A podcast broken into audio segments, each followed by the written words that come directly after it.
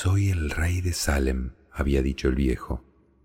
¿Por qué un rey conversa con un pastor? preguntó el muchacho, avergonzado y admiradísimo. Existen varias razones, pero la más importante es que tú has sido capaz de cumplir tu leyenda personal. El muchacho no sabía qué era eso de la leyenda personal. Es aquello que siempre deseaste hacer. Todas las personas al comienzo de su juventud saben cuál es su leyenda personal. En ese momento de la vida todo se ve claro, todo es posible, y ellas no tienen miedo de soñar y desear todo aquello que les gustaría hacer en sus vidas.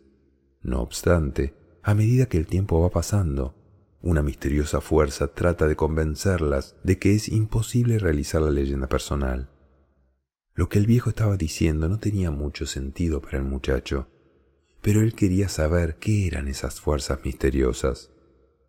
La hija del comerciante se quedaría boquiabierta con esto. Son fuerzas que parecen malas, pero en verdad te están enseñando cómo realizar tu leyenda personal.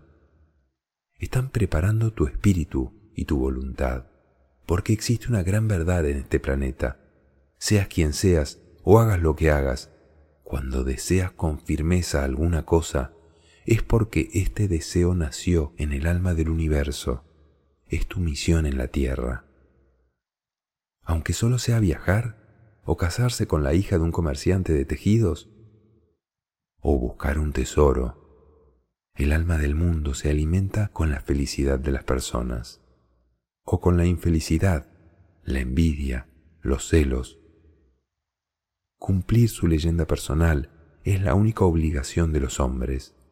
Todo es una sola cosa, y cuando quieres algo, todo el universo conspira para que realices tu deseo.